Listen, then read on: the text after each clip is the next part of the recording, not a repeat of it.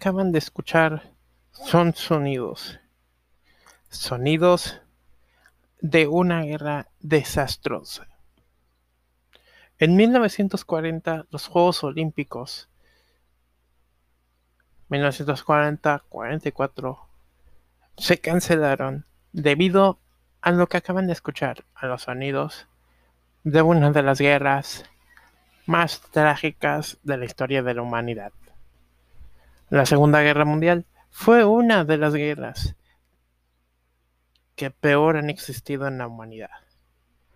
Más de 400.000 soldados norteamericanos, 200.000 soldados polacos y 500.000 yugoslavos murieron a causa de esta guerra y que finalizó con la destrucción de dos ciudades japonesas, Hiroshima y Nagasaki. Esta terrible guerra hizo que se cancelaran dos ediciones de los Juegos Olímpicos, que iban a ser Helsinki 1940 y Londres 1944. Hoy no hablaremos de la Segunda Guerra Mundial. Hoy hablaremos de la paz deportiva. Una paz que después de la Guerra Mundial, recordemos, se creó la ONU. Y en los Juegos Olímpicos del 48, que son Londres, que es de lo que vamos a hablar hoy, intervino hasta esta organización para hacer Juegos con Paz. Bienvenidos a este tercer, no, perdón, este cuarto episodio de este podcast que es Olimpia. Un podcast donde Empezamos en Atenas 1896 y terminaremos en Tokio 2020 o 2021. Nos falta mucho recorrido, demasiados personajes, demasiado recorrido. Pero bueno, empecemos. Ah, antes de empezar, una pequeña aclaración. En el anterior podcast, que ya está disponible en Spotify y que en varias semanas estará en YouTube por los permisos de YouTube y todo eso, en el pasado podcast dije 1952. Londres 1952. No, no es Londres 1952. En el 52 se hicieron los Juegos Olímpicos. Eh, otros Juegos Olímpicos que hablaremos en el siguiente podcast, pero sí por encimita. Pero es Londres 1948. Después de esta pequeña aclaración, empecemos con los Juegos Olímpicos de la posguerra. Los Juegos Olímpicos que, trataban de dar un mensaje de paz, un mensaje de armonía. Bienvenidos a la parte 4 de Olimpia.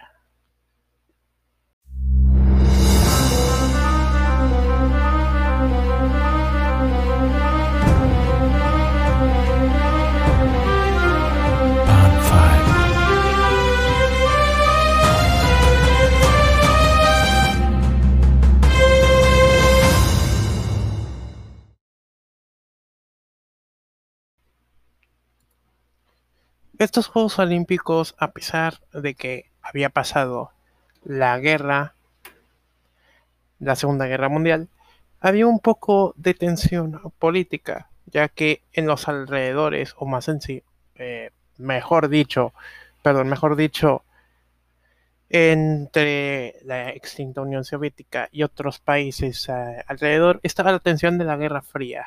Así que todavía los Juegos Olímpicos tenían un poco de tensiones, pero eh, se dieron a conocer que en el 45 los Juegos Olímpicos se retomarían en el 48. Recordemos, en el 45 fue cuando se acabó la Segunda Guerra Mundial y en el 47 fue cuando se creó la ONU. Entonces todavía había un poco de tensión entre eh, algunos países. La edición de Londres fue bautizada como los Juegos de la Austeridad, entre otras cosas porque no se construyeron nuevas instalaciones. Por ejemplo, el Estadio Olímpico no fue realmente tanto Estadio Olímpico, ya que era un estadio existente que es el Estadio Imperial, o se llamaba Estadio Imperial, que era el estadio de Wembley, pero no era el nuevo Wembley, ese todo bonito con el arco, no, ese de Wembley no. Eh, que trae muy buenos recuerdos para México, es el nuevo estadio Wembley. fue en el antiguo estadio de Wembley, cuando, eh, donde se dio la ceremonia de apertura de los Juegos Olímpicos del 48. Tampoco se crearon villas olímpicas, que son las instalaciones donde duermen o donde están los atletas. Tampoco se construyó el comedor olímpico, que el comedor olímpico es donde comen los atletas todos juntos. Eh, no se crearon muchas instalaciones, de hecho prácticamente ninguna instalación se construyó en los juegos, todas las instalaciones eran existentes, excepto dos, que se expandió el río Támesis para albergar las pruebas de remo y el velódromo, que ya estaba en una sede existente, pero eh, lo hicieron en forma de velódromo.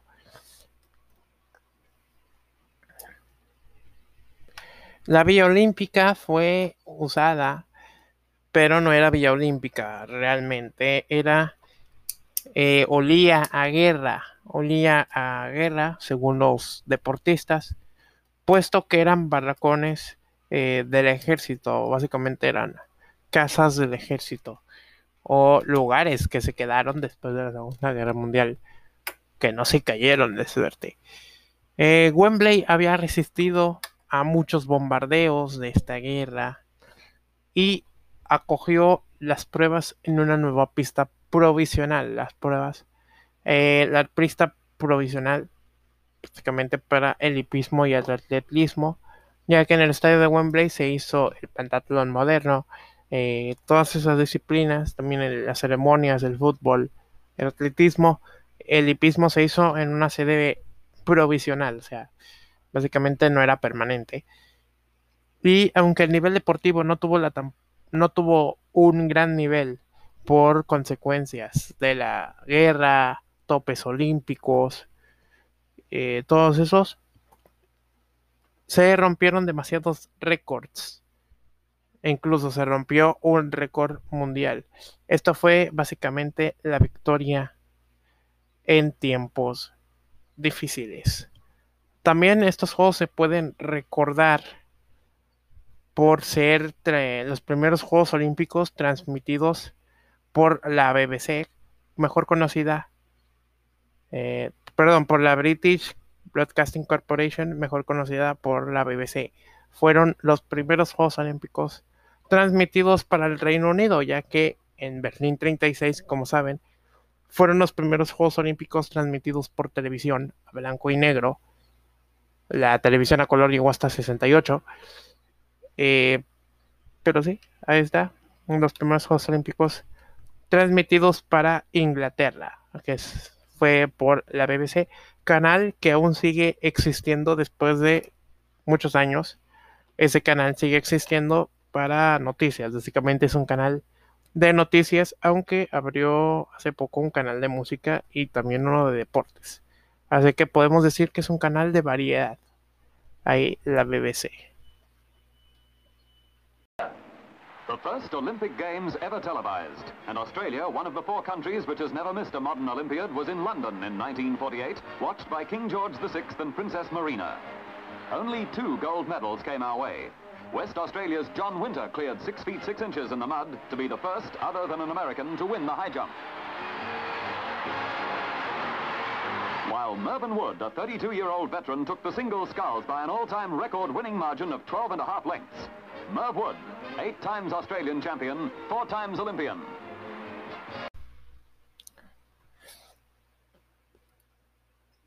Pues bien, eh, después de eso que les acabo de poner, que es eh, un eh, anuncio, o más bien un resumen de un programa deportivo de hace años, de realmente desde 1948 está ese video.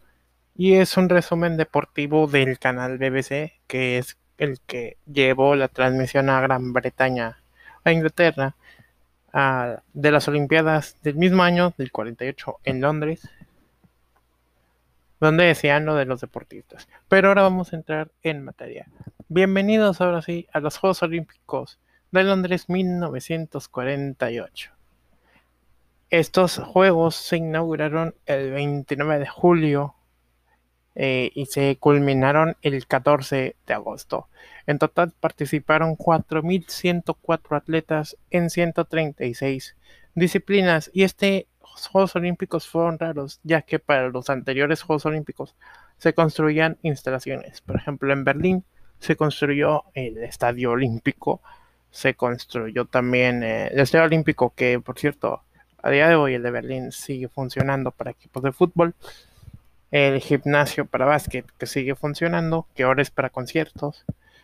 En fin, se construyeron muchas instalaciones para Berlín ocurrió lo mismo en París, eh, ocurrió lo mismo en otras ciudades que fueron sedes olímpicas, pero por estos Juegos Olímpicos eh, ostentan el récord de que no se construyó, eh, o a lo mucho se construyeron dos instalaciones, las cuales fueron el velódromo de Verne Hill en la comunidad del mismo nombre para el ciclismo de pista y el río Támesis, el canal del río Támesis, que también ya existía y nada más lo ampliaron.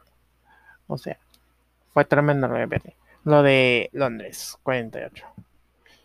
En estos Juegos Olímpicos podemos destacar las participaciones de varios atletas. En estos Juegos Olímpicos destacaron eh, básicamente porque se rompían récords a cada rato. Y uno de ellos es el mexicano Humberto Mariles Cortés, quien en la categoría de deportes ecuestres se llevó tres medallas, dos oros y un bronce. Al igual que en otra disciplina de los mismos juegos, el finlandés Veikko Huntangen se llevó cinco medallas, tres de esas preseas fueron de doradas eh, y doce bronces. Esto en gimnasia artística. Y una curiosidad de estos juegos es que fueron los últimos juegos con eh, competiciones de arte.